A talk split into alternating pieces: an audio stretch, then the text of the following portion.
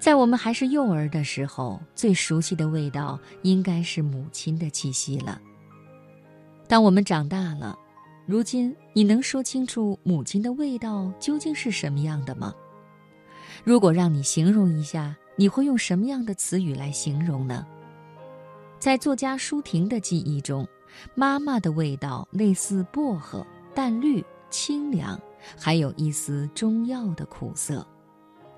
今晚的流年，我为朋友们带来舒婷的散文《妈妈的味道》。儿子两三岁时，每逢我外出开会，他会抱着我的枕头，眼泪汪汪地嘟囔：“妈妈的味道。”我相信，人类在幼年期最先启动鼻子功能的，应当是母亲的气息。就像母兽的气味之于幼兽，那是准确无误的坐标，意味着安全和温暖以及父爱。一九七五年八月那个盛夏。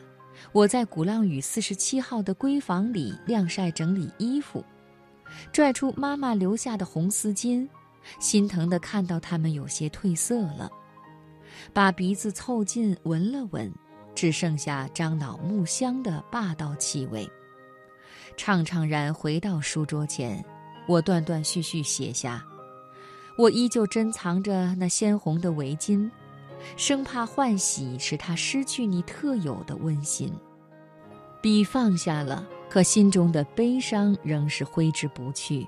直到暮色的淡墨晕染诗歌，爸爸招呼我上楼去吃饭。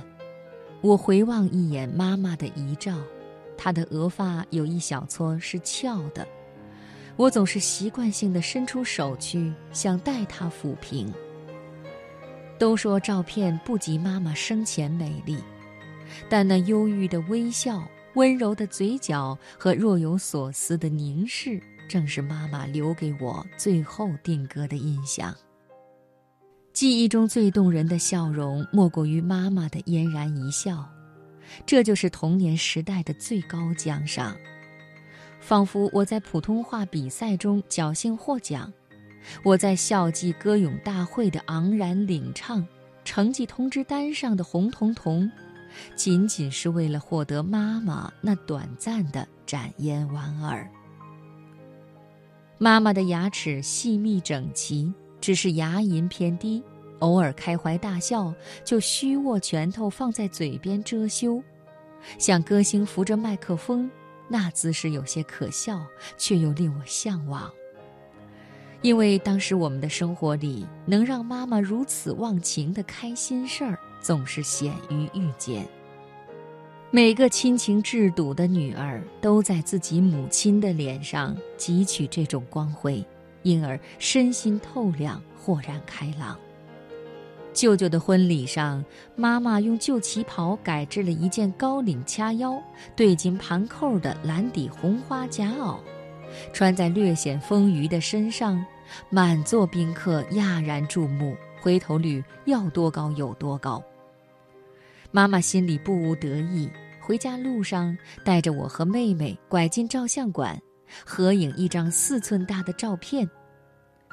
对这次心血来潮的奢侈，妈妈解释说：“我们很久没有给爸爸寄相片了，其实也是给他自己的犒赏。”妈妈三十六岁那年，要在工作单位的国庆晚会上演唱民歌《十送红军》，她为自己设计剪裁了一件锦绣斜襟圆居的藕荷色薄衫。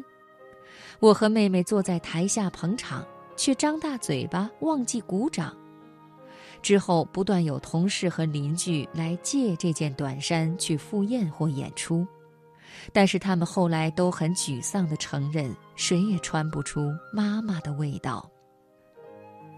有谁能说清楚母亲的味道是什么？